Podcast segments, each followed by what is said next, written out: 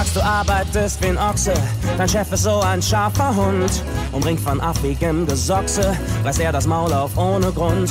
Und seine Frau, die alte Schnepfe, vögelt sich quer durch das Büro. Du sagst, du glaubst, ein Hamster bonat, das ganze Leben ist ein Zoo.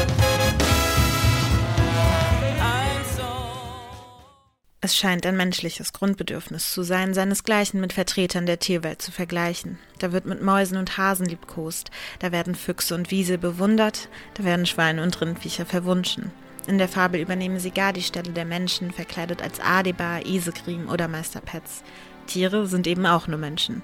Da ist es nur logisch, dass es in der Finanzwelt ebenfalls allerorten kreucht und fleucht. Auch Sparer und Spekulanten bemühen gern die Fauna, wenn sie ihre Welt dem geneigten Laien verständlich machen wollen wobei sie fein unterscheiden. In den Notenbanken sind eher die gefiederten Freunde zu Hause, am Aktienmarkt das Großwild und schwimmende Arten sind eher selten. Manche Tiermetapher wurde inzwischen in den Alltag integriert, vor allem natürlich im angelsächsischen Raum, wo die Finanzwelt weit größeren Einfluss auf die Gesellschaft hat als hierzulande. So entstanden im Englischen sogar neue Eigenschaftswörter, die auf der Bedeutung eines Tiernamens fußen und speziell für ein bestimmtes Verhalten am Finanzmarkt gelten. Dort kann jemand inzwischen bärig oder bullig, taubig oder falkig sein. Traders Quest. Einmal im Monat erfahren Sie hier alles rund um Finanzen, Wirtschaft und die Börse. Mit Marc Vasquez und Samantha Alioto. Der Blick in den Börsenzoo.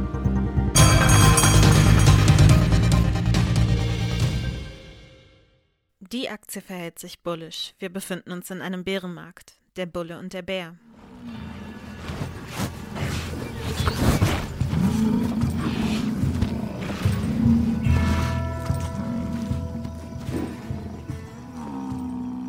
Der Bulle und Bär sind mit Abstand die bekanntesten Wesen in der Tierwelt der Börse. Der eine drückt die Börsenkurse mit seinen Tatzen auf den Boden, der andere nimmt sie auf seine Hörder und schleudert sie empor. Kein Wunder, dass der Bulle bei Investoren deutlich beliebter ist. Er ist ja auch so kraftvoll, entschlossen und männlich. Da erkennt sich so mancher Investmentbanker selbst wieder. Das Problem dabei, wer von einem Bullen in die Luft geschleudert wird, der muss irgendwie auch wieder herunterkommen. Denn Luft hat bekanntlich keine Balken, an denen man sich festhalten könnte. An sowas denken die testosterongesteuerten Kreaturen, ob Bulle oder Mann, in ihrem Höhenrausch aber natürlich nicht. So stürzen viele dann unmittelbar wieder ab und landen unsanft vor den Tatzen des Bären. Eine Unterspezies ist der Permabär. So wird ein Anleger bezeichnet, der ständig schwarz sieht. Mancher bringt gleich seine ganze Bank respektive den verbundenen Staat mit dorthin. Dann muss Europa wieder retten, jene Frau, die den Stier im Zaume hat. Die beiden Symbole sind vor allem an der New Yorker und der Londoner Börse geläufig. Allerdings gibt es auch vor dem Platz von der Frankfurter Börse Skulpturen der beiden Tiere. Was soll ich woanders, wo es mir nicht gefällt? Ich gehe nicht fort hier, auch nicht für Geld. Tauben und Falken. Tauben und Falken streiten in den Zentralbanken seit Jahren um die angemessene Weltpolitik. Notenbanker stehen gewöhnlich nicht auf der Weide herum oder streifen durch die Wälder wie Bulle und Bär. Sie flattern stattdessen über unseren Köpfen. Die einen sind dabei lieb und gütig, die sogenannten Tauben. Diese zeichnen sich in der Praxis dadurch aus, dass sie die Menschen nicht mit hohen Zinsen belästigen wollen, sollen doch ruhig alle billiges Geld haben, so ihr Motto. Oder am besten, wir drucken es einfach, wenn der Bedarf schon so groß ist. Tauben verhalten sich also nachgiebig, wenn es um die Preisstabilität geht englisch auch Dovish genannt, von Dov Taube. Die Falken dagegen wollen das Geld der Notenbanken nicht so einfach hergeben. Sie verteidigen es mit Schnäbeln und Klauen. Und wenn sie es doch hergeben, dann am liebsten zu saftigen Zinsen. Denn für sie steht Preisstabilität über allem. Bei diesem Thema werden sie richtig hawkisch. Von Hawk Falke. Manchen Notenbankern sind beide Tiere inzwischen zu klein und zu flatterhaft geworden. Sie haben daher umgeschult. Auf Hubschrauber. Aus dem werfen sie das Geld direkt auf die Menschen ab. Helikoptergeld ist eine Ausweitung der Geldmenge durch Geldschöpfung, bei der das neu geschaffene Zentralbankgeld direkt an Staat oder Bürger ausgezahlt wird. Helikoptergeld ist eine extreme Form expansiver Geldpolitik. Ziel dieser Geldpolitik ist es, durch vermehrte Konsumausgaben die Realwirtschaft anzukurbeln, ein angestrebtes Inflationsziel zu erreichen bzw. Deflation zu vermeiden oder zu vermindern. Auf einer Pressekonferenz nannte Mario Draghi die Ausgabe vom sogenannten Helikoptergeld ein sehr interessantes Konzept. Doch was es wirklich wirklich mit dem Helikoptergeld auf sich hat, erklärte in einem späteren Interview Hans-Jörg Naumer. Mit diesem Helikoptergeld sollen insbesondere die Banken umgangen werden. Wenn die Banken nun umgangen werden, müsste sehr wahrscheinlich der Staat dieses Geld an seine Bürger verschenken. Das Geld für dieses Geschenk käme jedoch wiederum von der EZB. Und wir wären hier bereits an einem juristischen Knackpunkt. Die Staatsfinanzierung ist für die EZB verboten. Ganz genau so ist es. Und was Sie mit Bankenumgehung beschreiben, heißt ja, es wird förmlich im Keller gedruckt, also kein Geld über den Kreditmechanismus geschöpft, wie es üblicherweise der Fall ist. Man kann es auch einfach Luftbuchung nennen, wäre noch äh, praktischer, braucht man nicht mal mehr Bargeld mehr. Und der Gedanke ist noch interessanter, wenn man sich klar macht, das Bild des Helikoptergeldes wird zwar gerne diskutiert, auch in der Öffentlichkeit genauso übernommen, aber in der akademischen Debatte, und darauf dürfte sich die EZB beziehen, ist was ganz anderes gemeint. Nämlich da ist nicht gemeint, dass wir alle jetzt Geld bekommen. Wir wachen morgens auf, es regnet Geld. Damit ist gemeint, dass die EZB die Altschulden der Staaten finanziert, also durch direkte Übernahme, Aufkauf der Schulden und die laufenden Konjunkturprogramme der Staaten finanziert, vielleicht nur für einen gewissen Zeitraum, wie manche der akademischen Befürworter, ich sage nicht der EZB, aber der akademischen Befürworter das vorschlagen. Äh, aber das wird natürlich klar dadurch, es geht wirklich um Staatsfinanzierung. Das ist eigentlich Helikoptergeld. Der schwarze Schwan. Der schwarze Schwan ist an den Börsen gefürchtet. In der realen Welt ein Vogel, dessen Besuch extrem unwahrscheinlich ist. In der Börsenwelt ein Ereignis, auf das sich niemand vorbereiten kann und das alles Gewohnte aus der Bahn wirft. Taucht ein schwarzer Schwan wie aus dem Nichts auf, können Volkswirtschaften in Schieflage geraten und Börsenkurse abstürzen. Ein Beispiel ist der Börsencrash am Schwarzen Montag 1987. Bis heute wird der Schwarze Montag als Vergleich herangezogen, wenn es um Verluste und Schwierigkeiten am Börsenmarkt geht. Der Crash von 1987 gilt als einer der schlimmsten der Finanzbranche. Doch was der Auslöser für die hohen Verluste war, eine eindeutige Ursache gibt es nicht, da viele verschiedene Faktoren dazu beigetragen haben. In einem Interview erklärte Weltwirtschaftsredakteur Holger Czepitz interessante Parallelen zum Börsengeschehen im Jahre 2017. Ja, wer den Crash verstehen will, muss eigentlich eine Dekade weiter nach vorn gucken, die 70er Jahre. Das war eine schreckliche Dekade. Wir hatten zwei Ölpreiskrisen, wir hatten hohe Inflation, wir hatten hohe Zinsen, wir hatten einen glücklosen Präsidenten, Jimmy Carter. Und dann kamen die 80er. Ronald Reagan kam 1981, Reaganomics, Deregulierung, niedrigere Steuern, die Zinsen fielen und auf einmal war es so, als ob so ein Deckel vom Topf genommen wurde und auf einmal war die Euphorie da. Und das war auch an den Börsen zu spüren. Und der Dow schaffte 1982 dann die 1000-Punkte-Marke, die er 1966 schon mal touchiert hat. Also 16 Jahre hatten wir Stagnation und dann ging es nach oben. Wir hatten zwei technische Neuerungen. Das eine war ähm, die Junk- Bonds. Da gab es ja diese berühmten ähm, Unternehmensaufkäufer, die einfach Aktien kauften und das dann finanzierten über diese berühmten Junk Bonds. Also es war schuldengetrieben.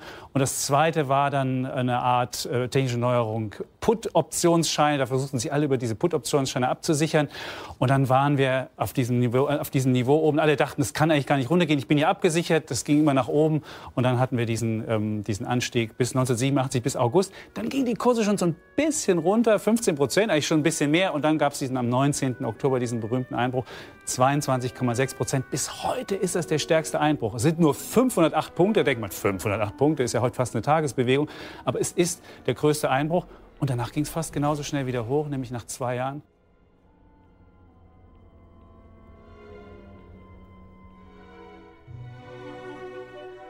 Der grüne Schwan. Der grüne Schwan ist eine Erfindung der Bank für internationalen Zahlungsausgleich. Die Zentralbank der Zentralbanken und Denkfabrik hat die Metapher zu Beginn dieses Jahres eingeführt. In Anlehnung und zugleich Abgrenzung zum schwarzen Schwan steht sein grüner Freund für das schwer kalkulierbare Risiko, das vom Klimawandel für das Finanzsystem ausgeht. Die Folgen der Erderwärmung könnten aber, so die BIZ-Denker, künftig eine globale Finanzkrise auslösen.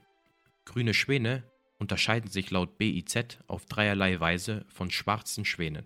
Zum einen ist es sehr wahrscheinlich, dass die Erderwärmung zu einschneidenden Veränderungen führt. Nur der Zeitpunkt ist schwer vorhersehbar. Zum zweiten hätten Klimakatastrophen noch ernstere Folgen für die Menschheit als Finanzkrisen. Und drittens könnten sie eine unvorhersehbare Dynamik entfalten. Allen voran könnten laut BIZ Zentralbanken dazu beitragen, den Klimawandel in die Wirtschaftsmodelle zu integrieren sowie CO2-Preisfindung und Nachhaltigkeitsaspekte zu unterstützen. Derart grüne Ambitionen, beispielsweise der EZB unter Christine Lagardes Führung, sind traditionellen Geldpolitikern jedoch ein Dorn im Auge. Das graue Nashorn. Das graue Nashorn zählt zu den jüngsten Mitgliedern im Börsenzoo. Im vergangenen Jahr hat Staatspräsident Xi Jinping die Metapher aufgegriffen, um auf offensichtliche Risiken für Chinas Wirtschaft hinzuweisen. Finanzprofis benutzen das Nashornbild seit Mitte Februar, als es an den Börsen infolge der Corona-Pandemie krachte. Im Gegensatz zum schwarzen Span steht das graue Nashorn für eine Gefahr, die für jeden erkennbar ist, aber trotz aller Anzeichen und Vorwarnungen so lange ignoriert wird, bis der Schaden eintritt. Börsianer nutzen diese Metapher für die offenkundigen Auswüchse auf dem amerikanischen Immobilienmarkt, die zur globalen Finanzkrise 2008-2009 wie auch für die aktuelle Covid-19-Pandemie und ihre verheerende Folgen für Menschen und Märkte. Profianleger hatten sich der Gefahr eines Nashorns, das die Börsenkurse niedertrampelt, also bewusst sein können. Der Begriff graue Nashörner bezieht sich auf ein Buch der amerikanischen Autorin Michelle Vuker, The Grey Rhino, How to Recognize and Act on the Obvious Dangers We Ignore. ist futsch und das tut weh. Oh yeah. Ich rauch schon keine Zigaretten mehr. Tut mir leid. Ich muss sparsam sein. Der Geier. Der Pleitegeier kommt regelmäßig angeflogen, wenn mal wieder ein Unternehmen mit großem Bohai in den Schlamasse gerät und das Aktionärsvermögen flöten geht. Das steigt so wie der pleite Geier. Geier. Heute kreist er für gewöhnlich in der Luft. Doch ursprünglich war der Geier mal ein Geher, nur eben jiddisch ausgesprochen. Und dies war sogar noch untertrieben, denn eigentlich rannte, rettet, ja, flüchtete er. Peletja heißt auf Hebräisch Flucht. Die Deutschen machten daraus dann aber einen duften Schmonzes indem sie die Pleitegeier in die Welt setzten. Oh, happy day.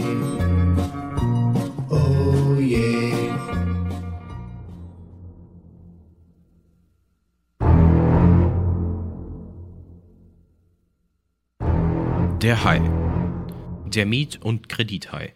Es gibt ihn in unterschiedlichen Varianten. Als hungriges Großexemplar, das seine Opfer verschlingt aber auch als kleines, eher lästiges Fischlein. Zur ersten Sorte gehört der Miethai. Sein bevorzugtes Revier sind Stilaltbauwohnungen in München, Hamburg oder Frankfurt. Dort schwimmt er jedoch nicht in der Badewanne oder in der Toilettenspülung. Er verewigt sich im Vertrag, im Absatz Mietkosten. Dadurch ist der Miethai aber immerhin auch sofort erkennen und umgehbar. Ganz anders dagegen der Kredithai der sich in gerissener Tarnung an seine Opfer heranrobbt, denn er verbirgt sich hinter einem Umhang aus Zinseszinsschuppen, die für den unbedarften Schwimmer im Finanzbecken kaum zu erkennen sind. Er zerfleischt seine Opfer außerdem nicht sofort, sondern lässt sie vielmehr langsam ausbluten. Zur eher harmlosen, aber ärgerlichen Sorte gehört schließlich der Gebührenhai. Er bringt niemanden um, aber viele um eine kleine Summe Geld. Satt wird er dennoch nicht. Alle, die sich für die Stabilität der Finanzmärkte interessieren, wissen, dass alle Finanzkrisen seit Anfang des 19. Jahrhunderts nicht durch Staatsschulden, sondern durch Privatschulden ausgelöst wurden. Es beginnt immer mit einer massiven Verschuldung der Haushalte. Diese führt dann schließlich zu einer allgemeinen Finanzkrise. Herde und Schwarm.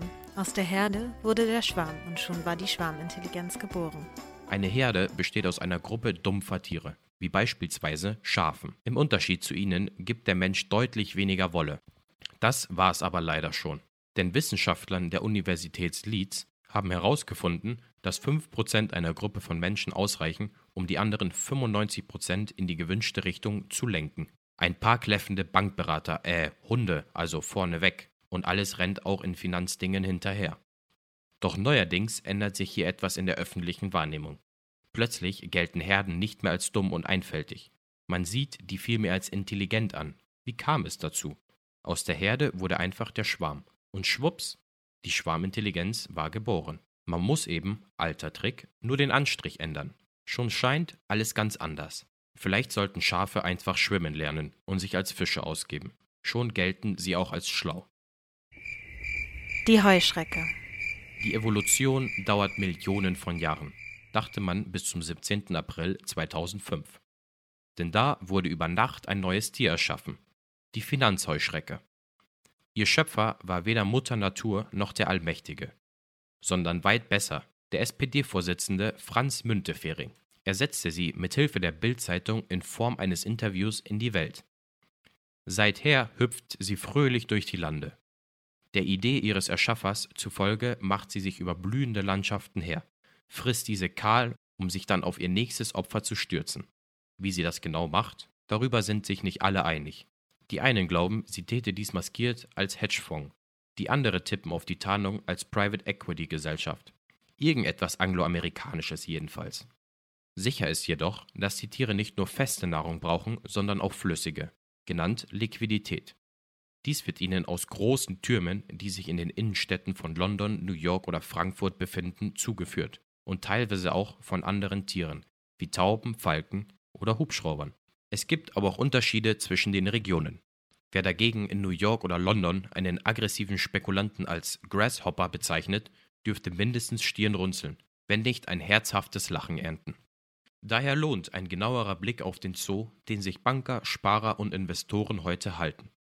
Er hilft dem unbedarften Beobachter genauer zu verstehen, worüber die Anlageprofis reden, und er präsentiert dem Experten manch interessante oder lustige Geschichte. Wenn du in der Klemme bist und weißt nicht aus noch ein, brauchst du nur zu pfeifen.